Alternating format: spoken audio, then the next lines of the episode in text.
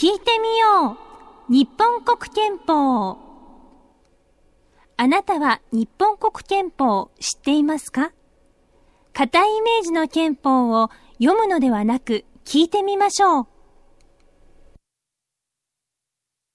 この番組は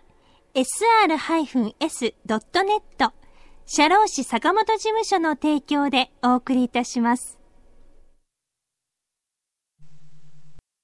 日本国憲法。日本国民は、正当に選挙された国会における代表者を通じて行動し、我らと我らの子孫のために、諸国民との共和による成果と、我が国全土にわたって自由のもたらす計画を確保し、政府の行為によって再び戦争の参加が起こることのないようにすることを決意し、ここに主権が国民にそうすることを宣言し、この憲法を確定する。そもそも国政は国民の原始的な信託によるものであって、その権威は国民に由来し、その権力は国民の代表者がこれを行使し、その福利は国民がこれを享受する。これは人類普遍の原理であり、この憲法はかかる原理に基づくものである。我らはこれに反する一切の憲法、法令、及び消極を排除する。日本国民は高級の平和を念願し、人間相互の関係を支配する崇高な理想を深く自覚するのであって、平和を愛する諸国民の公正と真偽に信頼して、我らの安全と生存を保持しようと決意した。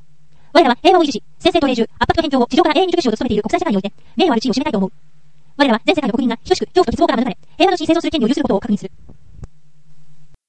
我らはいずれの国家も自国のこのみに専念して他国を無視してはならないのであって、政治道徳の法則は普遍的なものであり、この法則に従うことは自国の主権を維持し、他国と対等関係に立とうとする各国の責務であると信ずる。